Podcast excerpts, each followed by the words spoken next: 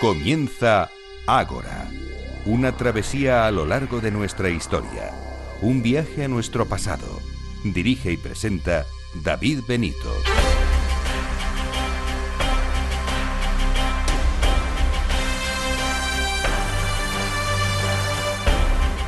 Muy buenas noches y bienvenidos a Ágora, la cita de Capital Radio con la historia.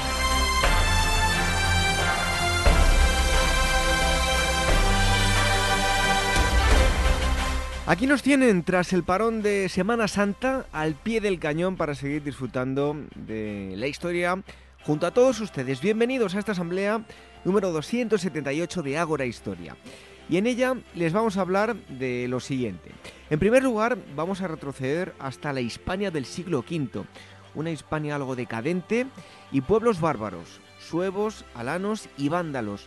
Lo hacemos junto a mm, el escritor José Zoilo, autor de Las cenizas de Hispania. Y en segundo lugar, les hablamos de fútbol, de historia del fútbol. Hablaremos de los orígenes de este deporte en la antigüedad para terminar en los tiempos actuales, en los tiempos de las estrellas, de los galácticos. Nos ilustra sobre este asunto Marcos Ullal, licenciado en Antropología Social y Cultural.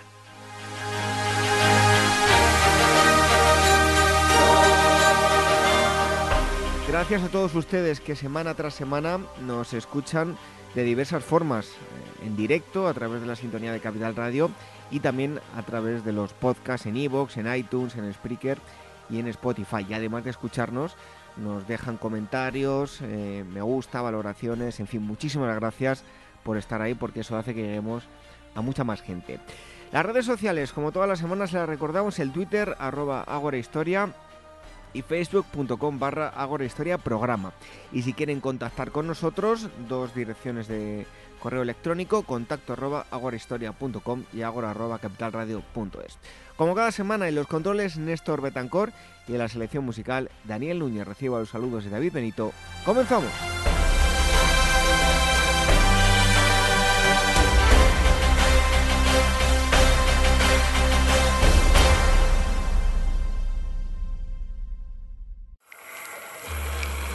Historias de la prehistoria. Revive los grandes descubrimientos que nos han llevado a conocer quiénes somos y de dónde venimos. Lucy, el hombre de Neandertal, el hobbit de Flores y otros muchos ancestros. Historias de la prehistoria, un libro de David Benito, editado por la Esfera de los Libros.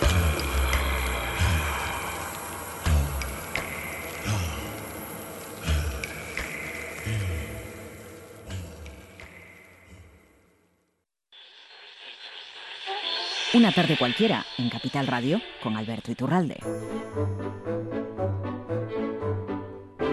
Yo salgo todos los días a la calle a ver si me encuentro en la Gran Vía de Bilbao o en el Paseo de la Castellana de Madrid, según me toque, billetes de 500 euros colgados de los árboles. Para ver si los puedo recoger y me hago millonario por el morro. Como no lo consigo, entiendo que lo del dinero no es fácil. Bueno, pues si no es fácil, nadie va a darme una buena noticia para que sea yo el que me beneficie de ello.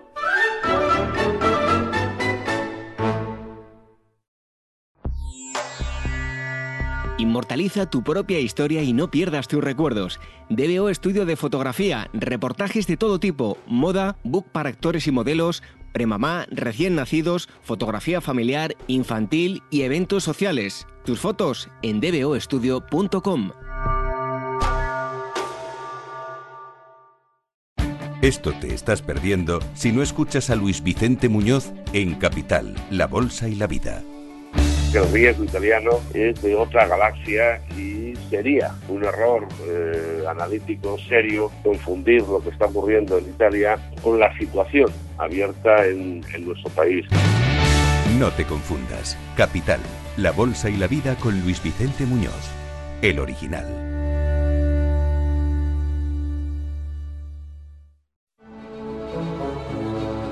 Casa de Hadas, Tumba de los Gigantes, Naragues, Nombres fabulosos y enigmáticos que hablan del pasado de una isla legendaria.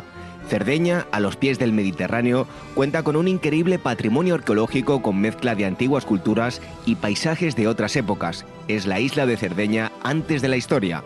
Este es el destino que propone Pausanias Viajes Arqueológicos y Culturales para el próximo mes de marzo, entre el 25 y el 31, pasear entre la Edad del Bronce y la Primera Edad de Hierro. Para más información y reservas en info@pausanias.com, en el teléfono 91 355 5522 y en su página web pausanias.com.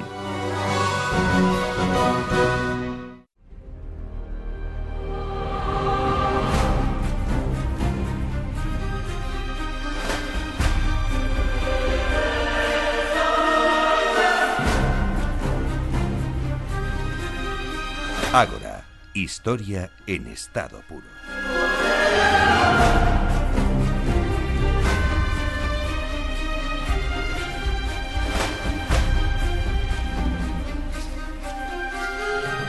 En varias ocasiones ya os hemos hablado de, Roma, es uno de los temas estrella que tanto le gusta um, a los oyentes de Ágora y yo creo que diría a la gente que le gusta la historia en general es una de esas eh, civilizaciones que, tanto atraen. Otra de esas eh, civilizaciones, gentes, que también atraen mucho son los, los bárbaros, todo lo que tiene que ver con eso que llamaban los Keltoi, todos aquellos pueblos que estaban más allá del, del, del Limes. Y si juntamos todo eso, pues nos encontramos con eh, una historia fantástica, una, un periodo histórico interesantísimo de, estudiar.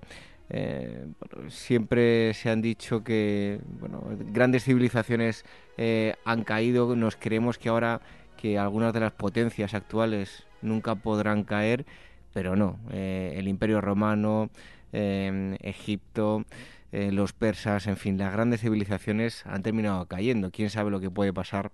En el futuro, en cualquier momento puede dar un, cambio eh, radical. Y precisamente de esta época un poco eh, turbia, con una Hispania pues ya bastante eh, con bastantes heridas, Hispania y el Imperio Romano es en la época en la que nos vamos a centrar. Las cenizas de Hispania es una novela escrita por José Zoilo Hernández, el Alano es el subtítulo. José Zoilo es biólogo de profesión y trabaja en el ámbito de la agricultura y el desarrollo rural, pero es un gran amante de, la historia. Y prueba de ello es este primer libro de una trilogía, como digo, Las cenizas de Hispania. José Zoilo, muchísimas gracias por estar aquí en Ágora Historia. Eh, nada, muchísimas gracias a ustedes por avisarme. Yo encantado, encantado porque la historia es una de mis aficiones favoritas. Bueno, hablaba yo del Imperio Romano, pero eh, vamos a centrar hoy eh, por supuesto vamos a hablar de los romanos, pero sobre todo de un pueblo, de los alanos. Eh, antes de nada, a modo de introducción, sí. ¿dónde estaban geográficamente? Mira, la verdad que la, la, la, la epopeya, por así decirlo, de los alanos es, es, muy curiosa, ¿no? O sea, es un pueblo, es un pueblo que unos 100 años antes, más o menos, de su llegada al imperio, a la península, eh, habitaban pues cerca de la zona del Cáucaso.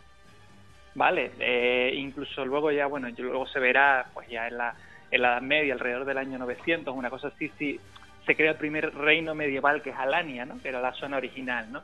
Entonces la verdad que es un, es un pueblo, es un pueblo nómada, de origen asiático, que está muy alejado de lo que es la periferia del imperio, pero bueno, cuando eh, comienza, comienza un poco lo que es la, la expansión de, de Atila, de los pueblos unos hacia hacia occidente, pues bueno, es uno de los pueblos que se ve que se ve presionado a su vez y por tanto pues una parte de ellos emigra y otra parte se queda en, en su zona original, ¿no? ¿Qué tipo de pueblo eran? ¿Cómo eran, bueno, a nivel social y a nivel económico? Bueno, en el amplio sentido de la palabra. Sí, era, era un pueblo bastante, bastante primitivo, por así decirlo, ¿vale? Eh, a ver, en cuanto, en cuanto a su religión, era un pueblo más bien animista, eh, con chamanes todavía, era una, una en una época que estamos diciendo ya en el año 400, ¿no? Donde ya en otras en otras zonas había religiones mucho más sofisticadas, ¿no? Eh, lo que sí tenían, lo que sí tenían el dios principal de ellos era el dios de la guerra y hacían una una ofrenda muy bueno que siempre a todo el mundo le recuerda un poco a, los ritos artúricos, ¿no? Que es el, el tema de de la espada clavada en la tierra y hacer una pequeña una pequeña ofrenda de sangre, ¿no? Eso lo compartían con los sármatas, que son un pueblo muy similar, eran vecinos, ¿vale? Podríamos decir que serán como primos, ¿vale? Alanos, alanos y sármatas. Y entonces, pues eso es lo que, lo que tenían en cuanto a religión. Por otro lado, eran un pueblo nómada, era un pueblo nómada que además no tenía eh, ningún interés en lo que es la agricultura. La única ganadería además que les gustaba eran los caballos, porque eran unos, o sea, desde el punto de vista bélico, eran unos eh, jinetes excelentes, eran unos igual que sus primos sármatas, eran unos jinetes excelentes, ¿no? Eh, podían tener hasta tres, cuatro monturas cada uno de los guerreros, ¿no? Entonces, pues en cuanto a la agricultura, como era algo que realmente les daba igual, es verdad que sí, pues algunos de los historiadores romanos, no, no del siglo V ya, ¿no? sino del siglo IV, de las primeras, las primeras siglo IV, siglo III, las primeras, los primeros roces que suelen tener con el imperio, con la parte oriental, ¿no? pues llegan a decir que, que bueno, que son, que son unos salvajes y que consideran que es indigno para, para los alanos conseguir con el sudor de su frente lo que pueden conseguir eh, luchando, ¿no? Entonces eso lo hablan en relación a, a, lo que es el alimento con la agricultura y con la ganadería, ¿no? Entonces eran un pueblo pues bastante bastante belicoso, ¿vale? Bastante belicoso, un pueblo nómada muy belicoso. Eh, ¿Qué momento, bueno, ya adelantaba yo algo, ¿no? Em, pero ¿qué momento vivía en Roma el Imperio Romano eh, durante la historia que, que nos cuentas? No sé, sitúanos en la época. Sí, eh, a ver, el, la, la, primera novela, la, a ver, la novela, la, la, trilogía narra un poco la, vida de un personaje, de un alano, ¿no? Eh, que nace, nace en Hispania en el año 418, perdón, 400, 412, en el año 412. Eh, ¿Qué es lo que pasa más o menos en ese entonces en el imperio? Bueno, eh, hay una hay una fecha hay una fecha crucial que es el 31 de diciembre del año 406. Eh, y es que bueno, en ese en ese momento hay muchísimos pueblos bárbaros, como decías tú antes, que están eh, esperando en una de las de las orillas del Rin para pasear hacia hacia tierras del imperio. ¿vale? Simplemente pues por una vida mejor o también por escapar de, de otros de otros de otros pueblos competidores como podían ser los los unos que en ese entonces estaban todavía más lejos no pero entonces están esperando y justo el día 31 de diciembre eh, se hiela el ring hace muchísimo frío se hiela el ring y entonces pues por arte de magia por así decirlo eh, pues burgundios francos alanos suevos vándalos alamanes hay muchísimos pueblos hermanos que logran pasar al otro lado de del ring y penetrar en las defensas de Roma, ¿no? Una, a ver, unas defensas de Roma que en ese entonces eran muy inferiores a las que tenían, pues, dos siglos antes, ¿no? Eh, la, la, capacidad militar de Roma en ese entonces era muy inferior, el, número de, legiones podía resultar, pues bueno, podría resultar similar, pero lo real es que ya las legiones estaban mermadas de una manera que las legiones eran de mil hombres, no eran de cinco mil como como antiguamente, ¿no? Entonces, realmente la capacidad combativa de Roma era mucho más limitada, ¿no? Entonces, pues en, en ese año 406 pasan todos estos pueblos y entonces, pues bueno, pues algunos asientan eh, con el, el, beneficio de Roma, o sea, Roma termina llegando a acuerdos con algunos pueblos diciendo, bueno, pues ya que has pasado, te quedas y me defiendes cuando yo te pido y tal, que es lo que ya se empiezan a llamar a partir de ese entonces los pueblos federados del imperio, ¿no? Eh, y luego hay otros pueblos que en cambio pues no llegan a ningún acuerdo con Roma, sino que entran dentro de sus fronteras y se dedican pues a saquear lo que pueden. Y entonces este es uno de, los casos de, los alanos. ¿no? Los alanos pasan junto con, con vándalos, con vándalos y suevos, ¿no? Pasan primero eh, primero a, lo que es la Galia, la Galia, la Galia antigua, la zona de Aquitania, más o menos. Y entonces, y entonces ahí, tres años más tarde, en el año 409, terminan pasando a, a lo que es Hispania, ¿no? Una Hispania que en ese entonces no, no, no, no cuenta con ningún tipo de, de destacamento militar regular de Roma, ¿vale? En ese entonces ya las guerras de Roma se libran en otros sitios, eh, Hispania es una zona muy alejada de lo que es el, el, el centro de poder de Italia que es lo que queda, ¿no? Y entonces, pues como un poco como pasara en, en, la, en Britania, pues 50 años antes, 50, 60 años antes, pues pasa también con Hispania, ¿no? Las pocas, las pocas unidades que quedaban, pues han ido y ya lo que ha quedado, pues es un poco la administración local y milicias locales. Entonces, pues en el año 409 hay un, hay un, gobernante, un gobernante eh, hispano que quiere, quiere declararse emperador y entonces pues se le ocurre, se le ocurre la idea de coger y, y como había pueblos por ahí bárbaros, pues coger y hacer un trato con ellos para que sean su, su, sus soldados, ¿no? Y entonces eso es un poco por el que se supone que es la entrada de suevos, vándalos y alanos en, en Hispania, ¿no? Lo que pasa es que, bueno, luego sale mal, este señor muere y entonces, claro, una vez este señor, ese señor es vencido y sus vándalos y alanos han entrado dentro de, del territorio, pues bueno, pues entonces se reparten, se reparten a su libre albedrío lo que es la antigua, la antigua Hispania romana. Em, bueno, como no podía ser de otra forma, eh, y ya nos lo estás contando, eh, hablas también de los suevos y los, y los vándalos. Em, ¿Cuáles eran las diferencias eh, básicas dentro de que los englobamos como bárbaros, como decía yo, los Keltoi? Em, ¿Qué diferencias básicas había con los alanos? Pues la verdad, la verdad que bastante, la verdad que bastante, porque eh, claro, los, alanos no son germanos realmente, por ejemplo, ¿no? Eh, te decía que eran de origen, origen asiático, eran más parecidos a lo que podían ser sármatas, unos, masaguetas, ¿no? Una cosa, una cosa así, podían ser más parecidos a ese estilo. Y en cambio, en cambio los vándalos, los vándalos ya son, son germanos como pueden ser los godos o pueden ser los francos.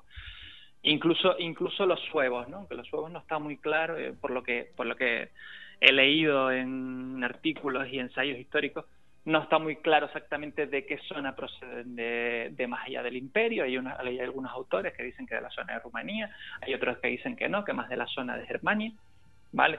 Pero sí son pueblos, son pueblos germánicos, ¿no? Tienen pues unas creencias similares dentro de lo que hay, unas lenguas parecidas. En cambio, los alanos no tienen nada que ver con estos pueblos, salvo eh, un poco la, la unión que surge, sobre todo entre vándalos y alanos, en los últimos años en que luchan juntas, ¿no? Que es verdad que es una, una unión bastante fuerte para los pueblos tan, tan diferentes que son. Bueno, em, ¿qué papel em, van a jugar, em, ya hablando, ya no es la únicamente la parte histórica, sino en la historia que, nos cuentas, eh, qué papel juegan el valor y la amistad en tu obra? Eh, bueno, eh, yo creo que eh, la novela, la novela se basa sobre todo en, lo que es la amistad, ¿no? Eh, partimos, partiendo de un personaje que en un principio es un personaje solitario, un personaje solitario porque una vez llegan los alanos a Hispania, a los pocos años, a los nueve años, son aniquilados por tropas godas federadas del imperio, ¿vale? Entonces, lo que era el pueblo alano que había entrado en Hispania casi desaparece. Y su, los pocos supervivientes eh, se van con los vándalos a África, ¿no? Con el, bueno, el rey Genserico que se va a África para quedarse en la zona, en la zona de Cartago, ¿no? Entonces realmente el personaje, el personaje principal es un alano que queda en, en Hispania y en realidad todos sus compatriotas o han perecido o se han ido o se han ido al otro lado del estrecho, ¿no? Entonces, bueno, eh, es un poco la evolución, la evolución del personaje, ¿no? Un personaje que está acostumbrado a vivir solo, a ser un superviviente, a luchar por cada paso que ha dado, ¿no? Y es como al final, pues bueno, a lo largo, a lo largo de tres novelas, porque son tres novelas, al final es un, es un personaje que eh, es bastante longevo, no, no es tan, tan poco habitual en la época, es un personaje que llega a los 70 años, ¿no? Por ejemplo, eh, uno de los pocos cronistas, de los pocos cronistas contemporáneos de la época, que era un, eh, un obispo, un obispo de, de la ciudad, la, una ciudad portuguesa, la ciudad de Chávez, que en ese entonces era Aquae Flavia, eh, vivió 69 años, por eso digo que tampoco, tampoco es tan, tan descabellado, ¿no? que sea mucho tampoco es tan, descabellado. Pues te digo, en eso, en eso, en ese largo periodo de vida que él tiene, pues termina dándose cuenta que no es tan, o sea, él solo no puede conseguir todo lo que lo que cree que podía proponerse, ¿no? Y entonces pues un poco una, un aprendizaje de sí mismo sobre lo que es la vida, lo que es las personas con las que compartes el camino y con las que vas pasando las diferentes etapas que, se te van encontrando. Em, como siempre solemos hacer cuando mm, hablamos con alguien que ha escrito novela histórica, desde aquí nosotros siempre lo, defendemos porque es una forma de acercar eh, a, todos los lectores pues la, historia ya más adelante mm, por supuesto que tienen que pasarlo bien leyendo aprendiendo historia y más adelante pueden ya informarse y, ver pues cuánto hay en, las em, obras de, este tipo pues de, realidad eh, y de ficción, pero siempre es una buena forma de, acercar la, la, historia a la gente, ¿no?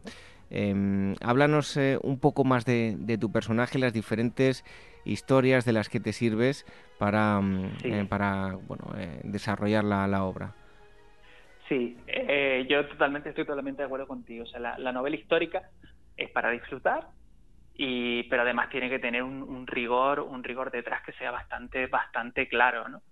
Lo que pasa es que yo creo que la novela histórica lo que puede darte justamente lo que dices tú, puede darte, puede animarte a buscar eh, otro tipo de no, novela, de no ficción, ¿vale? Donde ya, pues, oye, pues puedes aprender sobre un periodo, sobre un periodo histórico determinado, ¿no? Que te llame la atención y que entonces te anima a ello. Eh, a ver, la verdad que yo lo que he hecho he aprovechado, he aprovechado, he aprovechado las, pocas, las pocas fuentes históricas contemporáneas de la época y luego pues todos los estudios que se han hecho en los últimos 30 o 40 años aquí en España, ¿vale? Para, para un poco argumentar toda la historia de este personaje, ¿no? Entonces, pues bueno, aprovechado y la verdad que lo he hecho, lo he hecho partícipe de los de los hechos históricos más relevantes que tuvieron que tuvieron lugar en el siglo V en, en Hispania, ¿no? Entonces, pues bueno, él asiste desde, desde lo que es la lucha, la lucha entre, entre suevos, entre suevos y vándalos, que cuando están en, en Hispania luchan entre ellos por el poder de la, de las provincias. Eh, luego incluso eh, llega a luchar también, hay un, hay un episodio muy interesante en, en, lo que es la Hispania del siglo V, porque cuando los suevos, saliendo de, de, la zona donde se habían establecido, ¿no? de Galicia, de la antigua Galaecia, llegan hasta la, hasta la, hasta la zona sur de España para hacer una, una, una expedición de saqueo, pues hay un, hay un caudillo local, hay un caudillo local que organiza una defensa, lo que llaman en esa época los, los, historiadores de la época un dux velorum, que es lo que, lo que siempre se habla de, bueno, del rey Arturo, ¿no? Que, ni era rey ni se llamaba Arturo probablemente, pero bueno.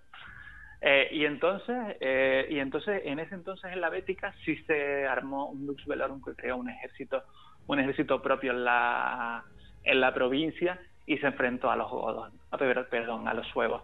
Entonces también el personaje, el personaje también está, está incluido en esa, en ese episodio, ¿no? Y entonces pues te digo, él va pasando muchísimas, por muchísimas eh, eh, circunstancias en su vida, un personaje que después de esta batalla, no voy a hacer mucho spoiler, ¿vale? Pero porque más o menos la sinopsis llega por ahí del primer libro, ¿vale? Después de esta batalla donde él ha, recuperado a algunos amigos de la infancia, porque muchas de las tropas que luchan en esta, en esta batalla de, del río Genil, en ese entonces, son bandas los que se quedaron en, en Hispania.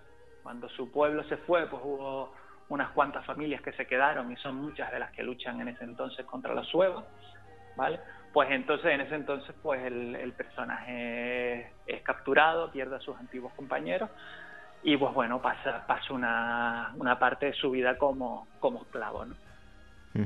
Entonces, bueno, eso también sirve para ver otras, otras partes de, de lo que era, de lo que era la Hispania en, en ese entonces, ¿no? De, entrar un poco más en lo que, que seguía siendo la, la, la, población nativa, la población, la población hispano-romana, ¿no? Un poco cómo, cómo vivía en ese entonces esa, esa época. Bueno, eh, ya están preparados, como has dicho, los siguientes volúmenes. Eh, dentro de no mucho van a, salir ya a la venta.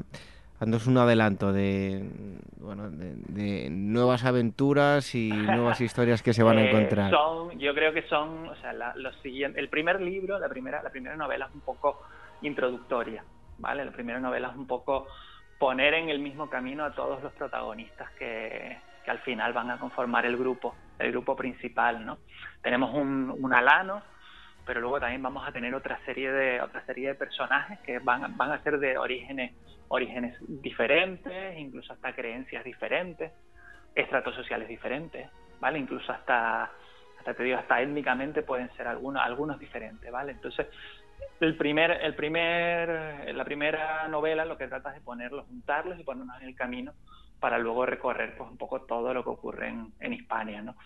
A partir de ahí, yo te, comento, te comento una cosa. Eh, en, después de, en el año, en el año 456 eh, llega un momento donde es la, es la única vez en que desde, desde Roma se considera que bueno ha llegado el momento de volver a, a restaurar lo que es el poder de Roma en, en Hispania, ¿no? Cuando llevaban pues casi 40 años habiéndola dejado, habiéndola dejado su libre albedrío, ¿no? Con, con suevos, vándalos y alanos que se fueron, pero dejando los suevos. Entonces, pues bueno, la segunda, la segunda novela, la segunda novela, por así comentártelo, eh, parte de ese, de ese, de ese inicio, ¿no? Eh, el pueblo federado godo en ese entonces es la primera vez, es muy interesante porque es la primera vez que entra en España, ¿no? Luego todos conocemos el, el reino visigodo de Toledo y todo lo que viene después, pero en ese entonces, en el año 456, se produce una expedición muy importante con el rey visigodo al frente, donde viene Hispania a derrotar a, a los suevos, ¿no? En nombre, en nombre del emperador de Roma. Entonces, pues esa es un poco, pues, cómo podemos seguir con la, con la segunda, la segunda novela. Es una novela mucho más dinámica, es una novela que es un, transcurre en un año, una novela bastante grande y transcurre en un año, un año donde es el, un poco toda la campaña, toda la campaña hispana del rey Teodorico. ¿vale? Y luego la tercera, pues bueno, la tercera no te puedo decir más porque si no ya doy muchas pistas.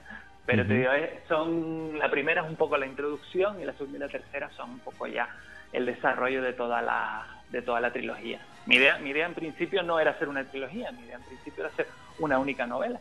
Pero es que me puse a escribir y era tan interesante lo que había conseguido en la, en la fase de documentación que no, no me dio. Es, imposible leer su libro de 1500 páginas. tenemos que, que, convertirlo en tres porque es que es una novela es, demasiado grande, ¿no? Pero es que es muy, muy, muy interesante lo que, lo que, lo que he conseguido ver en esa época.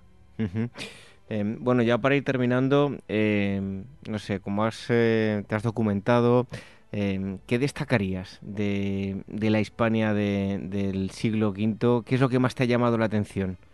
Mira, a mí, a mí me ha llamado muchísimo, pero muchísimo la atención, porque todo, todo lo que es suevos, vándalos, alanos, todo eso, pues sí, hombre, uno más o menos siempre lo ha visto alguna vez en, en lo que es el colegio, el instituto, lo que sea, ¿no?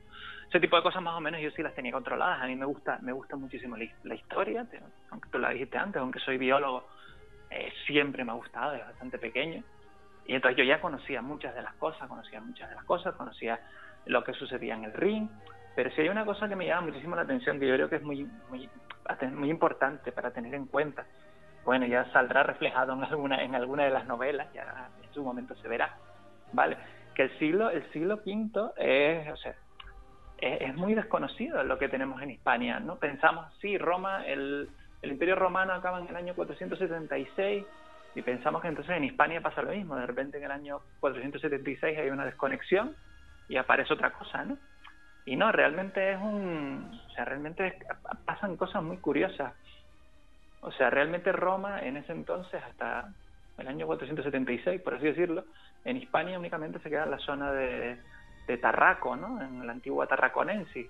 El resto se empiezan a, poner en funcionamiento pequeñas administraciones locales, que son las que, las que van gestionando los territorios, ¿no? Como por ejemplo, bueno, en la ciudad de Córdoba eh, se mantiene durante 100 años hasta que llega Leo Vigildo, el, el visigodo, en el año ya 500, 550, 570, no, 570 creo más o menos.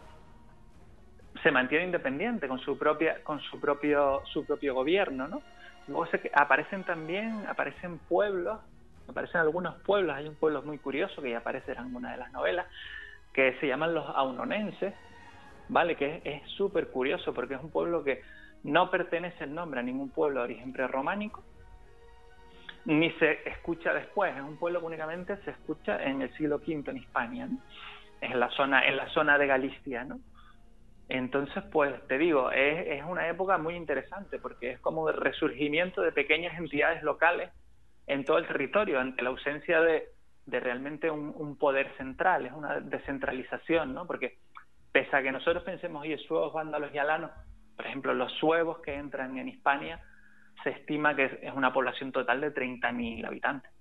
30.000 personas, de las que la quinta parte se estima que sean combatientes. O sea, realmente no es una, no es una proporción muy grande cuando estamos hablando que la Hispania, Roma, en la, perdón, la Hispania romana podía haber un par de millones de habitantes perfectamente, ¿no? O sea que 30.000 no iban a suponer, no iban a sojuzgar a toda la, a toda la provincia, ¿no? Entonces te digo, me parece muy interesante eso, que yo no, no lo tenía, no lo tenía controlado y me parece muy interesante el surgimiento de diferentes, diferentes pueblos, bien que antiguamente habían tenido su protagonismo, bien que directamente en estos momentos cuando empiezan a funcionar por ellos mismos, ¿no? ocupando el lugar que antiguamente había tenido Roma en la administración. Bueno, pues eh, a todo aquel que quiera, principalmente, como hemos dicho, disfrutar y aprender de, historia y esto le llevará a bueno, eh, buscar en, otras fuentes e interesarte, interesarse por, por em, este momento histórico y por em, Hispania en general. Le recomendamos Las cenizas de Hispania. El Alano, el autor es José Zoilo Hernández y em, eh, bueno, es un, libro, desde luego, con una historia eh, apasionante y eh, que recomendamos a, todos. José Zoilo, muchísimas gracias por haber estado aquí con, con nosotros. Nada, muchísimas gracias a ustedes. Un fuerte abrazo y hasta pronto. Otro, hasta luego.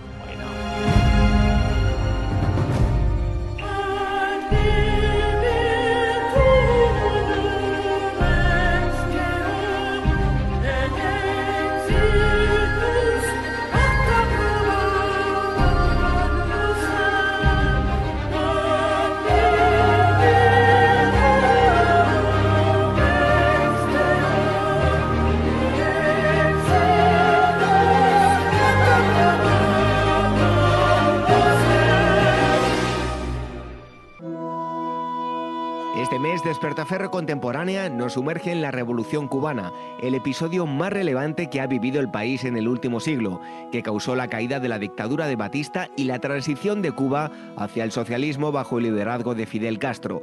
Un análisis preciso del conflicto bélico, sus operaciones y de la guerrilla desencadenada en 1956 en Sierra Maestra. A la venta en librerías, kioscos, tiendas especializadas y despertaferro-ediciones.com. ¿Sabes cuál es el mejor dial para escuchar Capital Radio? Tu móvil. Ya tienes disponibles las versiones de iOS y Android de Capital Radio. Y si quieres escucharlas en tu coche, lo tienes muy fácil. Empareja el Bluetooth de tu coche con tu móvil o tableta, entra en la app de Capital Radio y ya lo tienes. Escucha Capital Radio en digital. Y si te preguntan qué escuchas, no lo dudes. Capital Radio.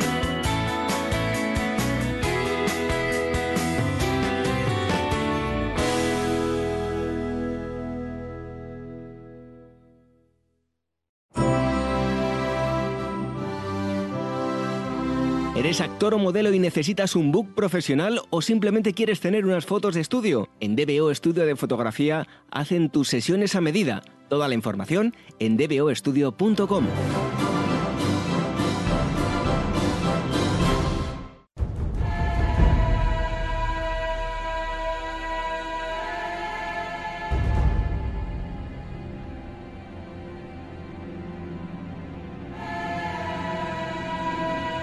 Ágora, historia en estado puro.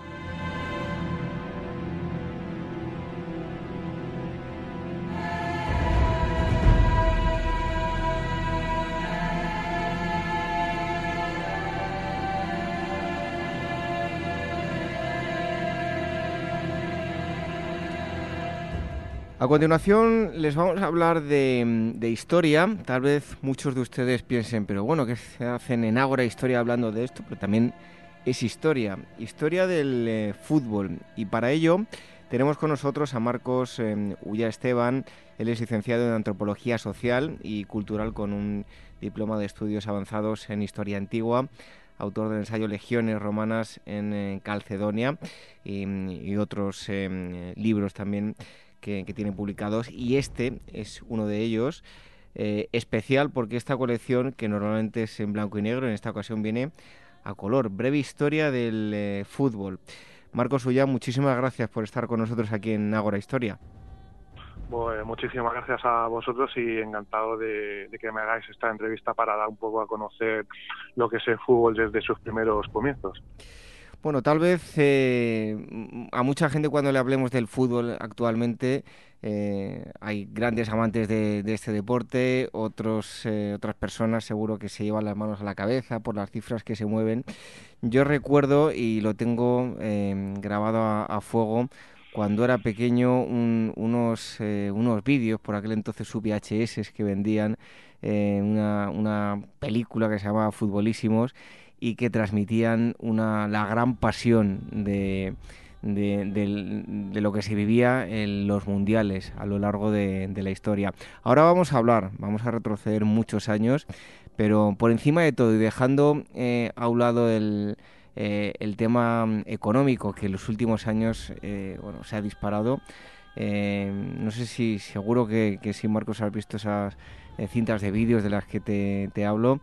Eh, bueno, en esas eh, imágenes se ve que el fútbol es mucho más, se ve pasión, eh, bueno, se, se, se, aprecian muchísimas cosas en esas imágenes, ¿no?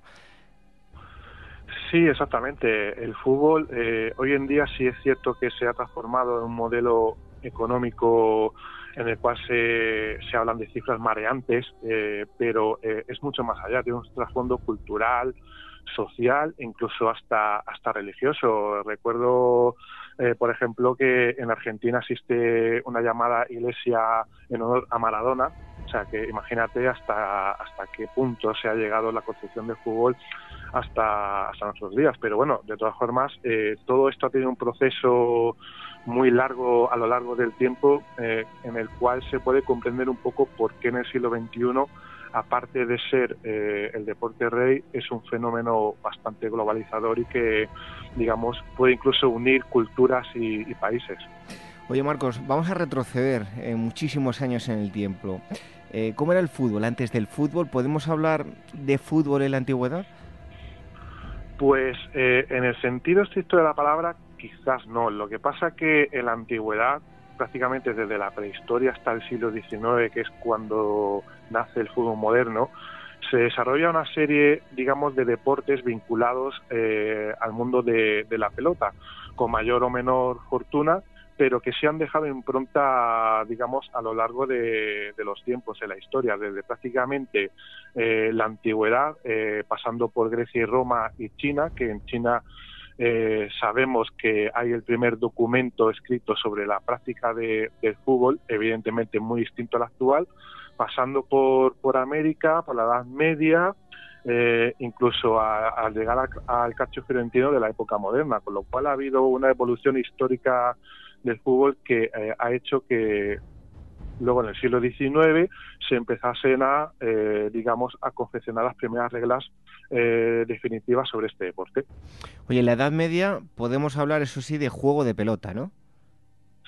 Sí, bueno, aunque eso más o menos está más vinculado al mundo, digamos, eh, maya y azteca, ¿no? El, famoso juego de pelota maya o el táctil azteca, eh, que, bueno, que en aquel tiempo era algo más que un deporte, porque servía muchas veces para, digamos, eh, dirimir disputas entre distintas tribus, eh, incluso hacer intercambios comerciales, o también se documenta que el equipo que perdía, el capitán, podía ser sacrificado. Entonces, bueno, eh, en el caso americano, más o menos se seguía esta tónica. Luego, si nos vamos a Europa, la Edad Media propiamente dicha, eh, había que destacar eh, el fútbol medieval inglés y la soule eh, francesa, que tenía como, digamos, mm, característica principal que era un juego de pelota que se desarrollaba en las principales calles de las, de las ciudades y que muchas veces las porterías no eran las porterías propiamente dichas, sino a lo mejor había que meter un gol en la parroquia del vecino o, un gol en la casa de algún adversario, con lo cual era bastante divertido, lo que pasa es que dejaba eh, el pueblo, la ciudad, eh, hechañicos porque eh, en aquel momento, como no había unas reglas eh, concretas, valía todo, menos el asesinato y el homicidio, prácticamente podías hacer de todo con tu rival. Em, durante el Renacimiento italiano, ¿qué diferentes juegos em, había? Bueno, destaca sobre todo el calcio fiorentino, que es, digamos, eh, donde aparecen, por ejemplo, las primeras reglas o las primeras innovaciones. Eh, se constata la figura del árbitro por primera vez en, la historia y también se constata que se juega en un campo rectangular, ¿no? que es eh, más grande que el que actualmente se usa hoy en día, pero sí tiene la innovación de que hay Mm, ya un sistema táctico muy primitivo y sobre todo algunos jugadores eh, en los cuales ya parecía que se dedicaban a este tipo de, habilidades deportivas. Aunque bueno, el, calcio fiorentino, para todos aquellos que, que, no lo hayan visto nunca, que yo les eh, recomiendo que busquen en, por internet, eh, bueno, eso es una masacre, ¿no? Sí, mm, no tan violento como en, la versión medieval que hemos hablado antes, pero sí es cierto que estaba permitido todo tipo de golpes, contactos, patadas, puñetazos. De hecho, eh, la figura del árbitro y de los famosos jueces de línea aparecen un poco en esta tesitura para controlar toda esa energía desbordada que a veces se daba en los partidos de, este tipo. Bueno, eh, el fútbol eh, propiamente dicho, nos tenemos que ir a Inglaterra. Los primeros reglamentos, ¿de qué época estamos hablando? Pues estamos hablando de más o menos eh, mediados del siglo XIX, el contexto de la Revolución Industrial Inglesa. Es eh, en un momento en el cual van a aparecer unas reglas algunas desaparecerán, otras van a pervivir. Por ejemplo, están las reglas de Sheffield, que Sheffield, eh, por cierto, es el, equipo de fútbol más antiguo del mundo, fundado en 1857, y las famosas reglas de Cambridge, en las cuales cuando un poco después, en 1863, nace el fútbol moderno, se van a coger algunas de ellas para, eh, digamos, hacer el primer reglamento eh, oficial de la historia del fútbol. Em, hay un lugar eh, mítico a todos aquellos que les guste el fútbol, si tienen la oportunidad tienen que visitarnos porque es el, el Freemasons Tavern. ¿Qué vinculación tiene este lugar con el fútbol moderno? Pues eh, es cumbre capital, porque yo suelo decir en el libro que entre cervecitas nace el juego moreno de, de, fútbol, ¿no? Es el lugar donde se hace, como he dicho anteriormente, el primer reglamento de, del fútbol moderno. Aparte, que también es importante porque es ahí donde comienza la separación entre el fútbol y el rugby, porque claro, eh, hay que tener en cuenta que una de las reglas de fútbol que poco a poco se irá implantando es la prohibición del uso de las manos, que en épocas pretéritas, en las que hemos hablado, estaba totalmente permitido. Con lo cual, eh, bueno, tras una serie de reuniones en las que se van a hablar de qué reglas poner, eh, qué reglas quitar, cómo vamos a hacer, digamos, que el fútbol pueda practicarlo todo, toda la gente que, le guste, pues eh, digamos que es el lugar emblemático donde van a hacer el, el fútbol, tota, eh, concretamente el 26 de octubre de 1863. Oye, hablabas antes del Sheffield, eh, pero ¿cuál es el primer torneo de la historia y quién fue el, campeón? Bueno, el primer torneo de la historia se cree que es la Jordan Cup que nace en 1863 867, ¿no? que eh, también eh, en aquel momento eh, es famoso porque va a empezar oficialmente a funcionar la figura del famoso señor de negro, que es el árbitro, aunque ya hemos visto que había precedentes. el Halland Football Club, que es uno también de los equipos más antiguos del mundo, es el primer ganador de, de esta competición. también hay que decir que eh, cuando nace el fútbol moderno, se va a crear la, la FA, que es la, Football Association, que digamos es la que va a imperar en el fútbol británico en aquellos años y que, y que prácticamente perdura hasta hoy en día. Claro, todo ello en, en, Inglaterra, pero si hablamos de partidos internacionales, eh, bueno, ¿cuál fue el, el, primer eh, partido internacional a quienes se enfrentaron? Pues bueno, el primer partido internacional de la historia eh, realmente documentado eh, fue un 30 de noviembre de 1872 entre Escocia e Inglaterra, que casualmente pues acabó con empate a cero. Y digo casualmente porque en aquel tiempo ya eh, había tácticas de juego. Lo que pasa que las tácticas, pues imagínate, si hoy en día utilizamos un 4-4-2 o un 4-3-3 o un 5-3-2, en aquel tiempo las tácticas eran un 1 1-1-8, ¿no? O sea, un defensa, un centrocampista y ocho delanteros. Con lo cual es sorprendente que el partido acabase con empate a cero eh, debido a que el fútbol en aquel momento era totalmente ofensivo. Entonces, pues bueno, es interesante. Sí es cierto que hubo tres o cuatro partidos anteriormente no internacionales entre Escocia e Inglaterra, pero el primero es el que te he comentado. El 30 de noviembre de 1872 es eh, oficialmente el primer partido internacional de la historia. Bueno, a, nivel táctico ha cambiado todo muchísimo y ya cualquier, eh, si te das una vuelta por cualquier eh, eh, parque o polideportivo de, barrio ves a, chicos y chicas con, una técnica impresionante. Si retrocedemos en el tiempo, yo voy a contar una anécdota. Me, lo contaba mi abuelo que cuando él era joven y jugaba al fútbol, lo que más valorado estaba era tener unos, unas botas o zapatos con refuerzo metálico para para pegar más fuerte al balón. Eso afortunadamente ha cambiado radicalmente y, bueno, incluso en los parques se juega otro tipo de, fútbol. Y esto me sirve para preguntarte por la profesionalización del fútbol. Eh, ¿Cuándo tiene lugar? Porque bueno, surge también en Inglaterra, ¿no? Sí, eh, tiene que ver con, la, con el nacimiento de la Football o sea, lo que es hoy, hoy en día la Premier inglesa, ¿no? Eh, claro, eh, el fútbol en un principio había nacido para ser jugado de manera amateur, ¿no? O sea, es decir, como diversión, entretenimiento. Lo que pasa que, como en todo, empiezan a aparecer jugadores que dominan esta, este deporte. Y claro, eh, aparece lo que siempre denomina al deporte rey, los famosos fichajes, ¿no? Entonces, claro, eh, debe ser algo amateur practicado por personas que no tienen ningún tipo de, retribución, pues al ser, digamos, ya especialistas eh, en este juego, aparece, digamos, la, lo que es la era profesional. Entonces, claro, al aparecer más profesionales, lo que hacía falta era crear una especie de liga para, digamos, eh, que esa gente pudiese jugar de manera un poco más... Mmm, valga redundancia, eh, más categórica, ¿no? Entonces, cuando nace la, la eh, Fútbol League inglés, pues es en 1888, que es, digamos, el primer campeonato de liga del mundo, y eh, se debe a William McGregor ser el pionero de, digamos, de, del primer campeonato inglés a nivel de clubs, que lo ganó, si no recuerdo mal, el Preston North End, que es el equipo en donde vio nacer 100 años más tarde a David Beckham, uno de los iconos de, este deporte. Oye, estamos hablando sobre todo centrándonos en, en, Inglaterra, pero ¿cómo transcurre eh, el fútbol y los juegos de pelota en el resto de continentes? Bueno, eh, para hablar de, la difusión en el resto de los continentes hay que tener una, una cuestión muy clara. El fútbol fue llevado a través de los propios ingleses fuera de, las Islas Británicas.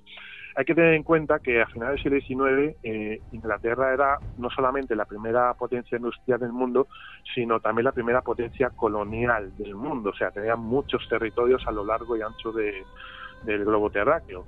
Entonces, eh, incluso en los países en donde no había una influencia inglesa, inglesa enorme, sí había, digamos, como ciudades y pequeñas colonias en donde los ingleses vivían y fueron los que eh, llevaron a este deporte a, otros lugares y, a otros continentes, ¿no?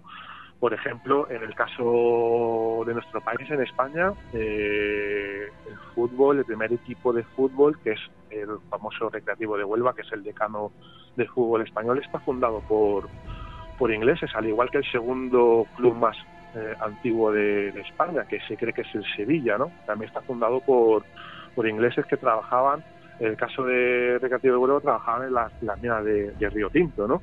Entonces, bueno, pues eh, el fenómeno de la globalización a, lo largo de los cinco continentes, porque hay que recordar que no solamente en Europa se, asienta, sino que incluso va a llegar a rincones como Australia y Nueva Zelanda. De hecho, eh, en Australia eh, el primer partido que se recuerda es de 1880, con lo cual es una fecha muy temprana y sobre todo luego también ya habría que fijarnos en Sudamérica, sobre todo lo que yo llamo la triada capitolina, que es Argentina, Uruguay y posteriormente Brasil, en donde también eh, los ingleses, sobre todo en Uruguay, con el tema de la construcción de ferrocarriles, van a llevar el fútbol al subcontinente americano, ¿no? Entonces, bueno, pues es un fenómeno globalizador llevado a través de los ingleses, en los cuales eh, prácticamente ya a, finales del 19 y principios del 20 ya se va a asentar en, toda, todo el planeta. Sí es cierto que en el caso de África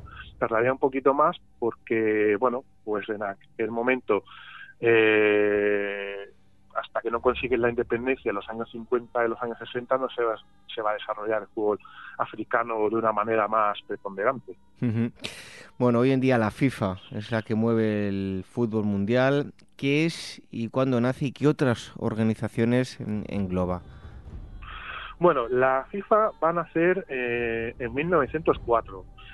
¿Por qué nace la FIFA? Bien, eh, viene a colación a lo que hemos dicho antes como el fútbol ya eh, se había, digamos, extendido a nivel mundial, hacía falta un organismo para que supervisase la evolución futbolística en todos los rincones del mundo, simplemente, ¿no?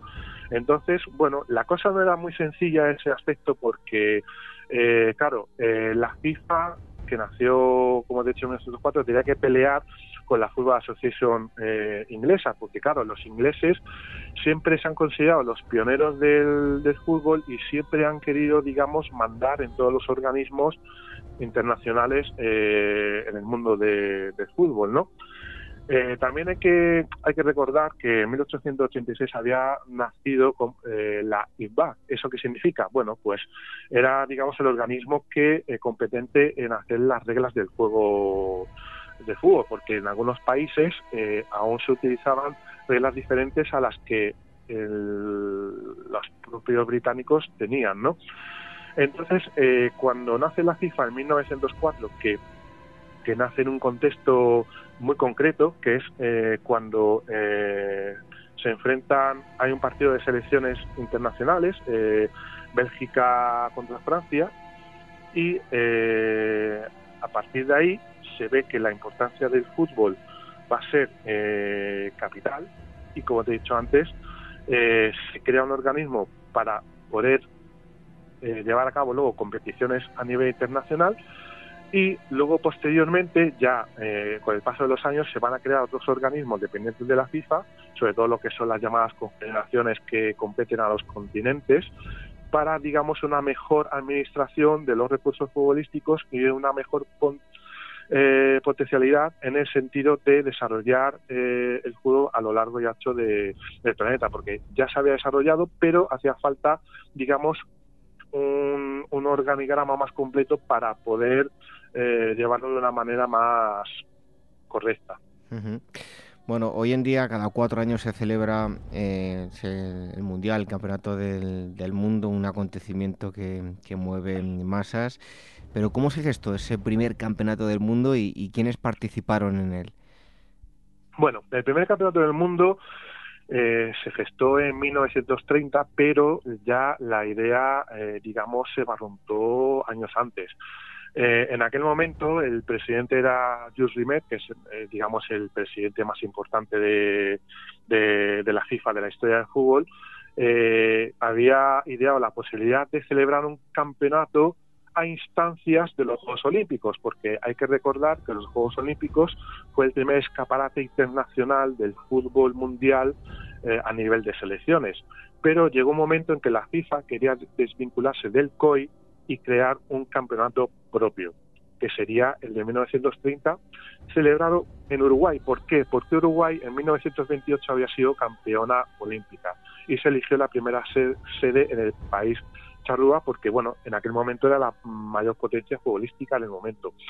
En un principio iban a participar 16 selecciones. El problema es que la logística de, aquella época eh, hizo que al final solamente participasen 13, ¿no? Y de hecho, el primer campeonato lo ganó la propia Uruguay, la propia anfitriona, eh, ganando a Argentina en la final.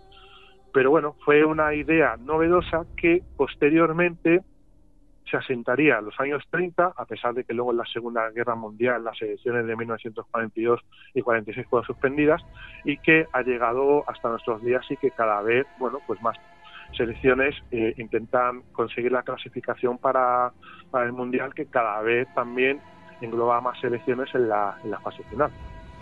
Bueno, eh, eh, citaba yo las, em, los documentales, esto de futbolísimo. Em, si vemos el, fútbol a lo largo de la historia, hubo un momento donde el continente americano parecía que, iba a tomar las riendas del fútbol mundial. Hoy en día eh, podemos decir que el, fútbol europeo es el, que maneja básicamente pues tanto las competiciones de clubes como a nivel de selecciones. Eh, bueno, pero hubo una época donde el continente americano parecía que, se iba a, bueno, se estaba gestando como, líder eh, del fútbol mundial, ¿no? Sí, eh, el fútbol sudamericano, sobre todo en su continente, ya que en América del Norte no se desarrolló tanto, a pesar de que Estados Unidos la primera mitad del siglo XX sí que tuvo un cierto desarrollo futbolístico. Eh, como decía, eh, en Sudamérica eh, el fútbol empezó a ser, digamos, como algo intrínseco en los habitantes de, del subcontinente. De hecho, eh, entre 1904 y 1929 eh, hubo muchos, eh, bueno, muchos equipos británicos que hicieron giras en Sudamérica. Al principio, los equipos británicos eran muy superiores a los sudamericanos, pero con el paso de los años, la, la, la técnica, la táctica de los equipos sudamericanos fue empezando a imponerse a los equipos británicos, ¿no? Y como te he dicho anteriormente, eh, Uruguay eh, fue la primera potencia futbolística del mundo, no solamente en los Juegos Olímpicos de 1924 1928, sino el Mundial de 1930. Además, eh, el fútbol sala, que es una de las variantes del fútbol, nace también en Uruguay después del Mundial de 1930. Y bueno, también es cierto que aunque en Europa se están celebrando algunos eh, campeonatos a nivel de selecciones como la Copa Internacional o a nivel de clubes como la Copa Mitropa, también es cierto que eh, la rivalidad entre Uruguay y Argentina, que es conocida como el, clásico río, platense, va a ser muy patente. Y también porque va a aparecer, sobre todo en Argentina, eh, una rivalidad histórica, que es la de Boca River, Boca Juniors River Plate, y sobre todo en Brasil, eh, el Fluminense y el, Flamengo, ¿no? También es cierto que el fútbol sudamericano en los años 40 eh, eh, coge un empaque importante porque la Segunda Guerra Mundial no afecta demasiado al, al subcontinente, ¿no? Y sobre todo va a haber equipos como el River Plate argentino, que en los años 40 va a ser el que va a dominar prácticamente el panorama mundial. Es cierto que en aquel momento Europa, eh, ya te digo, a nivel de, clubes y de selecciones iba con un poco más de retraso, porque en 1916 hay que recordar que eh, se, se, instaura la Confederación Sudamericana, que es la Commonwealth. Y a partir de ese año se celebra el Campeonato Sudamericano, que después se conocería como la Copa América. Por tanto, eh, hay que llegar a la conclusión de que debido a condicionantes políticos e incluso futbolísticos, Sudamérica eh, desde los años 20 a los años 40 va a ser la que va a dominar el panorama futbolístico. Em, bueno, hay un partido eh, famoso y mítico, Partido de la Muerte. ¿A quién se enfrentó? Bueno, el Partido de la Muerte, que le dedico una parte importante en el libro, eh, enfrentó en el contexto de la Segunda Guerra Mundial eh, a, los prisioneros de guerra ucranianos, que bueno, Ucrania estaba dentro de la Unión Soviética, frente a los jugadores del Flaket que representaban el nazismo alemán, ¿no? Hay que recordar que en 1942, que es cuando se celebra el partido, eh, Alemania intenta invadir Rusia y después fracasaría, igual que fracasó Napoleón en su día, ¿no?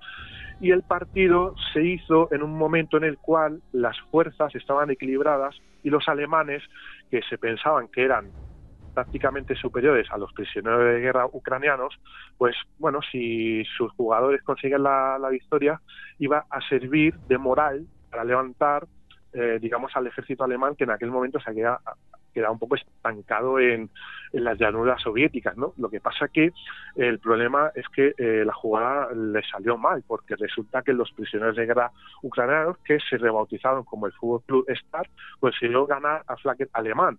De hecho, se cuenta que eh, tras, eh, pues ese era el partido de la muerte, algunos de esos prisioneros eh, de, guerra ucranianos fueron ejecutados por haber ganado al Flaque. Por eso eh, se considera como tal y porque los soldados alemanes, o sea, la SS alemán había, eh, digamos, eh, coaccionado a los jugadores ucranianos de que si ganaban, pues podían tener represalias. De hecho, las tuvo, ¿no? Se cree que solamente tres jugadores de aquel famoso equipo Hugo Club Star mm, solamente sobrevivieron, porque conocían al oficial que, eh, digamos, mm, le gustaba el fútbol y mm, desacreditó la orden de sus superiores de que eh, fueran todos ejecutados. Bueno, seguimos avanzando en el tiempo. La década de los 50, em, ¿qué podrías destacar a nivel futbolístico? Yo creo que hay algo por encima de todo. Hoy en día una de las competiciones eh, que más valoradas es la, la, Copa de Europa, la Champions League. Mm, tal vez muchos em, no lo sepan que bueno, nació gracias a un visionario de la época que fue Santiago Bernabéu, que bueno, se empeñó y fue uno de los ideadores de esta competición, ¿no? Sí, eh, y es cierto. Aparte de la, de la Copa de Europa, que ahora me explicaré un poco el nacimiento, los años 50 es una época en la cual se van a crear eh, muchas competiciones. De hecho, también en los años 50 se va a crear el famoso Balón de Oro, que hoy en día se sigue entregando también se va a crear la, Copa de, Ferias, que ahora explicaré lo que es. También eh, se va a producir el famoso partido del siglo entre Hungría e Inglaterra en Wembley, que ganaron los húngaros 3-6 con, eh, con, uno de los mejores equipos de, la historia, los mágicos maciares. Pero volviendo un poco al tema de la Copa de Europa, eh, bueno, era idear una competición en la cual se enfrentasen clubes europeos, ¿no? y eh, la idea era que se jugase por la tarde-noche para que el público pudiese asistir. La idea era para ver qué equipo era el, mejor de Europa, porque en aquel tiempo había dos equipos punteros, que eran Jove Budapest y, y, un equipo inglés que era el Wanderers, ¿no? Entonces, claro, eh, Santiago Bernabéu, que en aquel momento había conseguido el famoso fichaje de Di se le ocurrió la idea junto al diario Le Equipe ¿vale? de organizar este tipo de, competición que se denominaría la Copa de Europa, que luego en 1992 cambiaría el formato de, Champions League. Y luego, y luego eh, hablando de la Copa de Ferias, pues bueno, era un torneo que fue eh, organizado por ingleses, en el cual mm, luego se llamaría Copa de la UEFA y después, en 2009, se le conoce como hoy en día, y lo sabemos, la Europa League. Y luego el Balón de Oro pues se creó a partir de 1956 para dar un, trofeo al mejor futbolista del año. Lo que pasa que hasta 1995 solamente se entregaba a jugadores europeos. Y bueno, como mucha gente sabe, cuando se crea la Copa de Europa, eh, el primer equipo dominador es el, Real Madrid, que gana las primeras cinco competiciones de manera consecutiva entre 1956 y 1960. Pero sí es cierto que hubo otro equipo en aquel momento, que era el Stade de Reims francés, eh, que eh, justo detrás del Real Madrid fue llamémosle el segundo mejor equipo del mundo. De hecho, llegó a dos finales de la Copa de Europa y las perdió precisamente contra el Real Madrid, que en aquel momento tenía jugadores como Gento, Di Stefano, Puskas, Copa. Copa había sido jugador de esta de Reis y luego Santiago Bernabéu lo fichó, Real, eh, un equipazo que hizo historia en aquel, en aquel tiempo. Bueno, eh, ¿qué destacarías de la década de los 60 y, 70? Eh, no sé yo, con desde la por, los documentales que he visto, porque todavía no, yo no había nacido, soy del 78, pero bueno, sí que los 70, eh, más allá de que los 60 siguió creciendo el fútbol, pero los 70 podemos decir que fue una época dorada del fútbol, sobre todo por los enfrentamientos entre selecciones y el, juego que, ofreció Johan Cruyff, ¿no? Sí, eh, la década de los 60 y los 70 son décadas opuestas. La década de los 60 va a dominar el famoso catenacio de Lenio Herrera, aunque muchas veces eh, se asocia el catenacio a un juego totalmente defensivo y diríamos en plan de, rojo, eh, en plan de que no te metan goles. Y no es cierto. Es cierto que el Catenaccio apuntalaba la defensa, pero eh, digamos que era donde nacía el juego de ataque. De hecho, gracias al catenaccio van a hacer la figura del líbero, en los cuales uno de los principales estandartes es Frank Beckenbauer, que en los años 70 eh, dirimió, digamos, la corona mundial en cuanto a mejor jugador del mundo con precisamente Cruyff, ¿no? Y en los años 70 se va a producir el proceso contrario, lo que es el fútbol total holandés. Eh, hay que tener en cuenta que el precursor de este fútbol total fue Rinus Michels, pero era seleccionador holandés y era también entrenador del Ajax de Amsterdam, que es el club donde vio nacer a, a Cruyff. Lo que pasa que el fútbol total ya lo habían practicado el Austria en los años 30 y Hungría en los años 50. Y entonces lo que se hizo fue perfeccionarlo. El fútbol total holandés eh, lo que hacía era sobre todo presionar al rival para impedir que éste saliera con el balón controlado. Entonces, eh, para ello los jugadores tenían que tener una forma física impresionante. Y de hecho, Holanda eh, fue eh, a principios de los 70 la mejor selección del mundo. Lo que pasa que el problema que tuvo es que no ganó mundial. Lo perdió en 1974 contra precisamente la Alemania de Beckenbauer. Y bueno, entre medias, también hay que destacar entre los años 60 y 70, pues bueno, la figura evidentemente de, de Pelé y de su club de toda la vida, el Santos, ¿no? Pelé es mm, el jugador que ha ganado tres mundiales, 1958, 1962, 1970, y para muchos es el considerado mejor jugador de, de todos los tiempos, ¿no? Y aparte también los años 60, 70 mm, no te puedes olvidar tampoco del fútbol sudamericano, porque hay eh, equipos muy importantes como el Racing Club de Avellaneda, el Estudiantes de la de, La Plata o incluso el Independiente, que es el único club que ha conseguido cuatro veces consecutivas la Copa Libertadores, que es el equivalente a la Copa de Europa de aquí del continente europeo.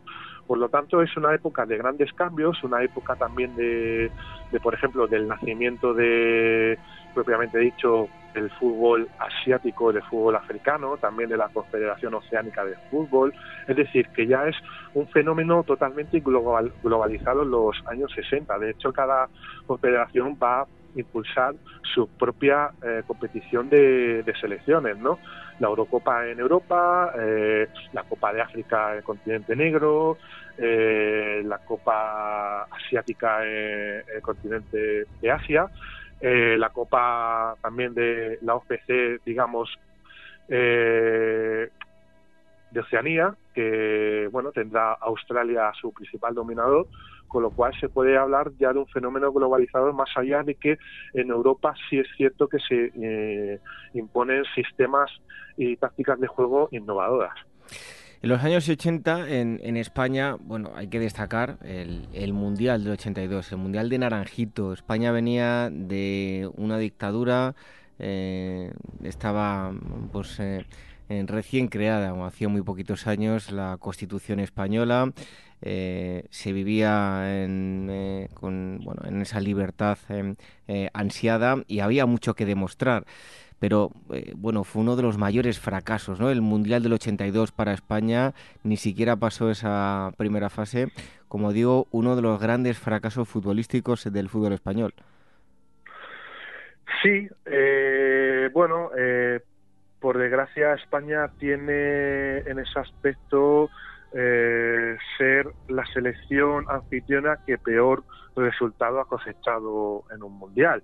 De hecho, eh, la primera fase la pasó a duras penas, con alguna que otra ayuda arbitral, y luego la segunda fase, que le tocó con Inglaterra y Alemania, ya no pudo hacer absolutamente nada. Sí es cierto que el Mundial del 82 fue, digamos, bastante divertido porque se produjeron bastantes anécdotas, ¿no? Por ejemplo, mm, solamente desvelaré alguna, el famoso Alemania-Austria con el Tongo eh, contra Argelia, eh, el famoso partido entre Francia y Kuwait, el cual sí que Kuwait bajó con un, con un maletín que nunca se supo lo que había dentro, porque resulta que eh, dieron un gol a Francia que mm, consideraban que no tenía que ser válido. También es el famoso mundial que a, muchos nos, sonará aquí en nuestro país de, la figura de Mágico González que jugó en el CAIS y que era un genio de fútbol. Lo, que pasa que, bueno, pues eh, no entrenaba apenas y solamente jugaba para divertirse. Y bueno, eh, los años 80 sí es cierto que, eh, aparte del papel de España en el Mundial, también eh, fue el despegue eh, precisamente de la selección, ¿no? Sobre todo con el famoso 12 a 1 a Malta, eh, que nos clasificó para la Eurocopa de, Francia de 1984.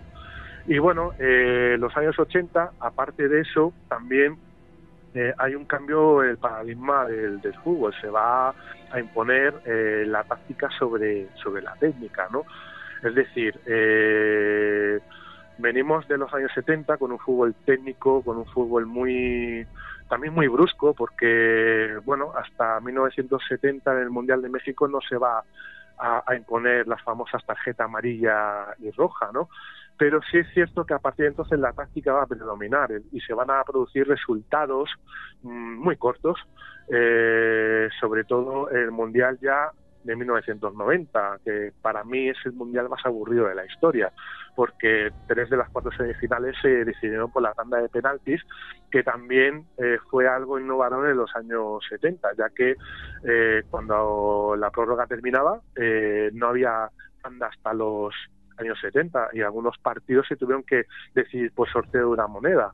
Entonces, bueno, pues en los años 80 eh, también tuvo mm, su aquel en el sentido de eh, que hubo un fútbol menos espectacular eh, y bueno, y también hubo una figura que destacó sobre manera, que nos, nos que la de Diego Armando Maradona. Bueno, eh, como decía, se fue convirtiendo en un fútbol más eh, táctico y, hay un antes y un después. Eh, también se produjo una consolidación mm, como ya no a nivel deportivo, sino como modelo de, negocio, a nivel empresarial. Y en el siglo XXI yo creo que hay un antes y un después y es la aparición de, de Florentino Pérez y el fútbol de, las estrellas, ¿no? Sobre todo eh, ha cristalizado eh, en los últimos años con Cristiano Ronaldo y con Messi, pero viene de tiempo atrás. Eh, si nos centramos en ellos dos, tal vez pues la aparición de estos genios en el futuro va a dejar un, un, vacío que pasará mucho tiempo hasta que podamos disfrutar de, si es que alguna vez podemos disfrutar, de dos jugadores como Cristiano y como Messi que puedan jugar juntos, ¿no? Sí, de hecho, eh, es cierto que el espacio temporal nos pilla hoy en día actualidad. Eh, el, tema de las rivalidades entre mejores jugadores no es algo nuevo. Ya he mencionado antes el tema de Cruyff y Beckenbauer para ver quién era el mejor jugador de, del mundo en los años 70, ¿no? Pero sí es cierto que el siglo XXI esto ha trascendido mucho más allá de eh, digamos, de no solo dimensiones futbolísticas, sino también de dimensiones publicitarias.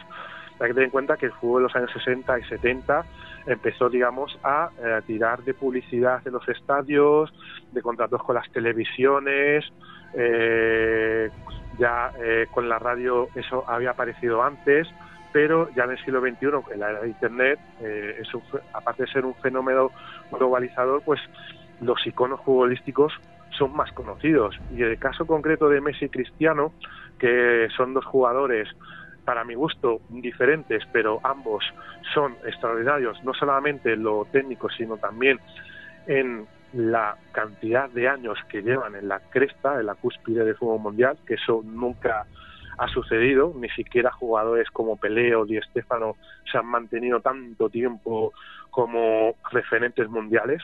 Eh, Leo Messi y Cristiano Ronaldo llevan eh, prácticamente 11, 12 años eh, en la cúspide. De hecho, se reparten los balones de oro, llevan cinco cada uno. Y bueno, discutir quién es el mejor, eso es cuestión de gustos. Yo en el libro sí es cierto que me decanto, a pesar de ser madridista, me decanto más por, por Leo Messi, porque para mí, en mi opinión, es más completo futbolísticamente hablando. Pero ambos son dos jugadores extraordinarios y como tú bien has comentado, eh, quizás eh, a lo largo del siglo XXI no veamos nada igual eh, futbolísticamente hablando. Oye, para terminar, en los últimos tiempos se ha producido la eclosión del fútbol femenino. Estamos viendo que cada vez eh, va más gente a ver los partidos del fútbol femenino. Hay clubes que todavía, eh, bueno, eh, aunque pueda parecer increíble, no tienen su, su equipo femenino. Pero bueno, ¿desde cuándo hay fútbol femenino y cómo ves el futuro?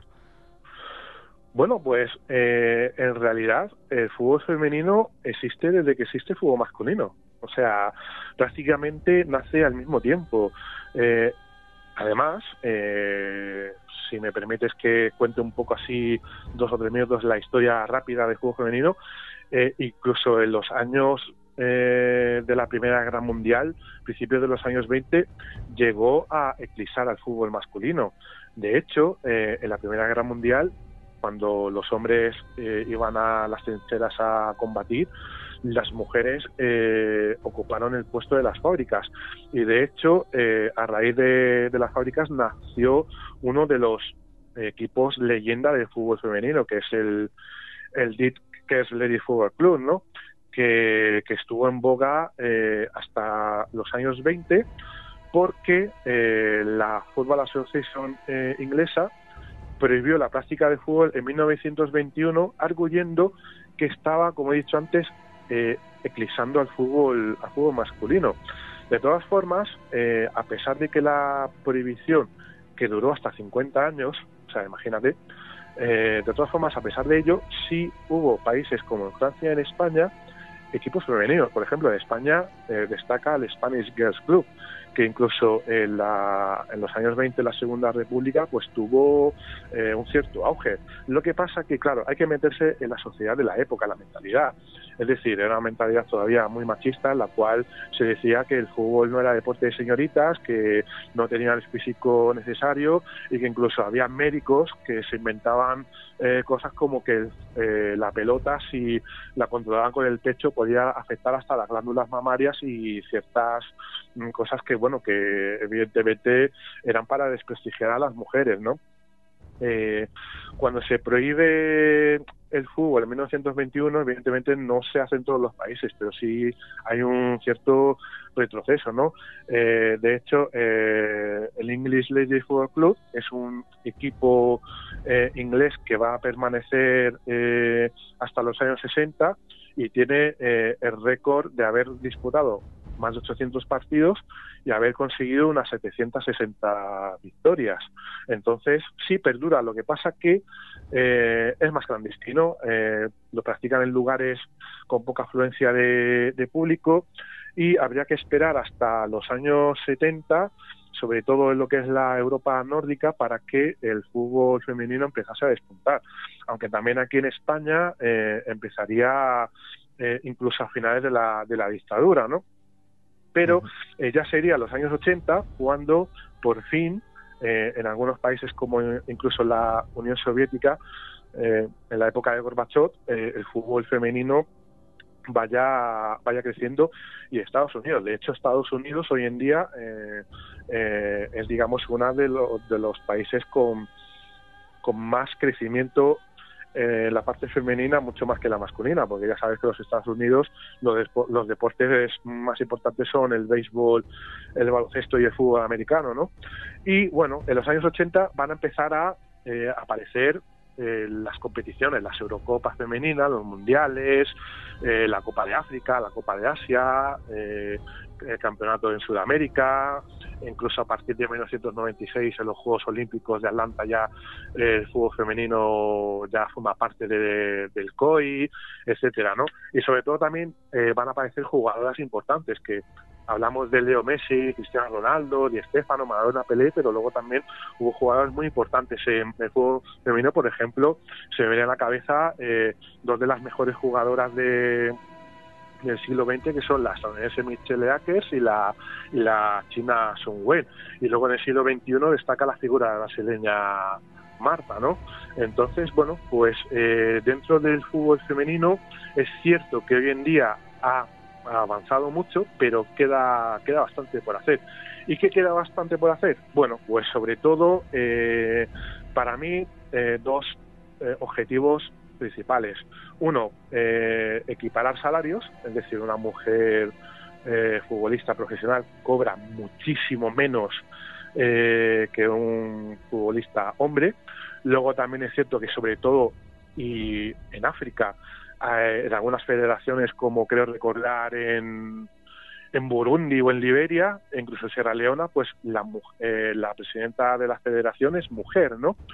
Eh, y bueno, eh, también es cierto que hay que recordar eh, un caso a, unos 12, 14 años de una futbolista mexicana, eh, Maribel Domínguez, que la apodaban Marigol, que eh, fichó por el equipo masculino del Atlético Celaya mexicano, pero eh, a pesar de, la, de, que la Federación Mexicana dio el visto bueno, la FIFA no permitió que una mujer pudiese eh, competir en un equipo masculino, ¿no? Entonces, bueno, pues eh, sobre todo hoy en día lo que hay que mejorar es sobre todo las categorías inferiores, el fútbol mixto, eh, aunque normalmente se juega hasta los 12 años, y sobre todo también mejorar lo que son las competiciones a nivel de, de clubs y a nivel de selecciones en el, en el fútbol femenino. Y ya para, para terminar esta parte, también recordar que eh, hasta los años 90 normalmente los entrenadores y árbitros eran masculinos, pero a partir del Mundial Femenino de 1999 los árbitros son mujeres y afortunadamente hoy en día las grandes selecciones eh, mundiales como son eh, Estados Unidos, China, Holanda, Suecia, pues son entrenadas por mujeres. Bueno, pues eh, todo aquel que quiera profundizar en la historia del fútbol, eh, yo les recomiendo, y además viene a color Breve Historia del Fútbol, editado por Nautilus, el autor ha estado con nosotros, Marcos Ulla Esteban, hoy hemos tenido una eh, bueno, entrevista un poco más eh, extensa, eh, espero que hayan disfrutado todos ustedes. Marco, muchísimas gracias por haber estado aquí con nosotros en, en Agua Historia.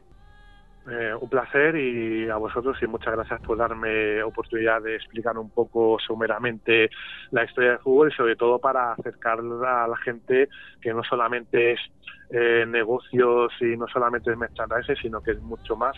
Y yo creo que con la, con la historia ha quedado demostrado de que es un deporte de que aparte de que lo practican mucha gente, también tiene su, su trasfondo cultural, social y, y, político y creo que es muy interesante conocerlo. Y muchas anécdotas que vais a encontrar en, en este libro.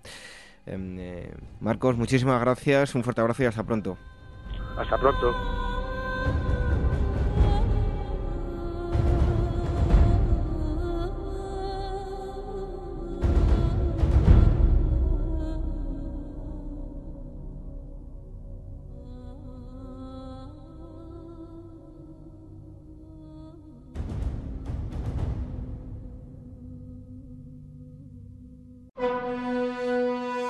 Este mes, Despertaferro antiguo y medieval vuelve a la figura del rey Epiro en Pirro, el ocaso de un aventurero. En este número se retoma su biografía a partir de su viaje a Sicilia en el año 278 a.C. y recorremos los últimos años de su vida siendo coronado rey de Macedonia hasta su accidentada muerte en el asedio de la ciudad de Argos. A la venta en librerías, kioscos, tiendas especializadas y despertaferro-ediciones.com.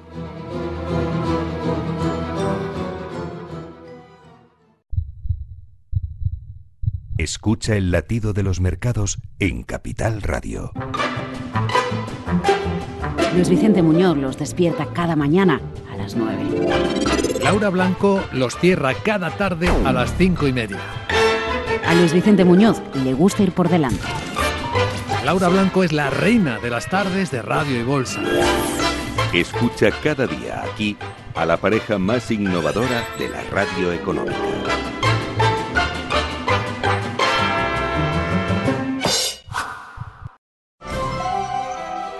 La llegada al mundo de un hijo o hija es algo único e irrepetible. Inmortaliza sus primeros días con fotografías y una estética muy cuidada. En DBO Estudio de Fotografía os harán un reportaje inolvidable, un tesoro para los padres y para los hijos. Toda la información en dboestudio.com.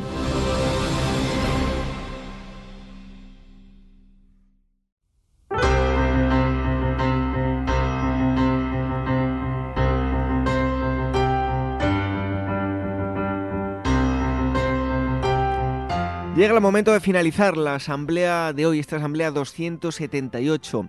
Hoy en primer lugar nos hemos ido hasta la Hispania del siglo V, una época peculiar, eh, una Hispania algo decadente y hemos hablado de diversos eh, pueblos de bárbaros, de los Keltoi, suevos, alanos y vándalos. Alanos en especial, ya que el protagonista de la novela es alano y lo hemos hecho junto al escritor José Zoilo, que es autor y nos ha presentado su libro Las cenizas de Hispania. Y en segundo lugar, les hemos hablado de algo peculiar en Ágora del fútbol, de la historia del fútbol. Nos hemos ido hasta la antigüedad para conocer los orígenes de alguna forma, si no del fútbol, sí de los juegos de pelota. Y hemos terminado en tiempos actuales donde lo que prima en el fútbol son los galácticos, las estrellas. Lo hemos hecho con Marcos Ullá, licenciado en Antropología Social y Cultural. Volveremos con todos ustedes dentro de una semana, como siempre, a las 22 horas en la sintonía de Capital Radio, una hora menos en la comunidad canaria. También nos pueden escuchar a través de los eh, podcasts en Evox, en Spotify, en Spreaker y en iTunes. Les agradecemos nuevamente, como hemos hecho en la presentación, eh, por eh, dejarnos valoraciones, comentarios, me gusta. Ya saben que nos encantan esas valoraciones de 5 estrellas en iTunes. Todo ello hace que lleguemos a mucha más gente, así que muchísimas gracias por estar ahí y por molestarse en dejar los comentarios y demás. Si nos quieren escribir lo pueden hacer a través del correo electrónico contacto agorahistoria.com y otra dirección más agora arroba capitalradio.es. Las redes sociales, el Twitter arroba agorahistoria y facebook.com barra agorahistoria programa. Nos marchamos con una frase de Robert Falser escritor suizo, dice así, con todas mis ideas y necedades podré fundar muy pronto una sociedad anónima para la difusión de ilusiones hermosas, pero nada fiables. Buenas noches, hasta el próximo sábado. Sean felices.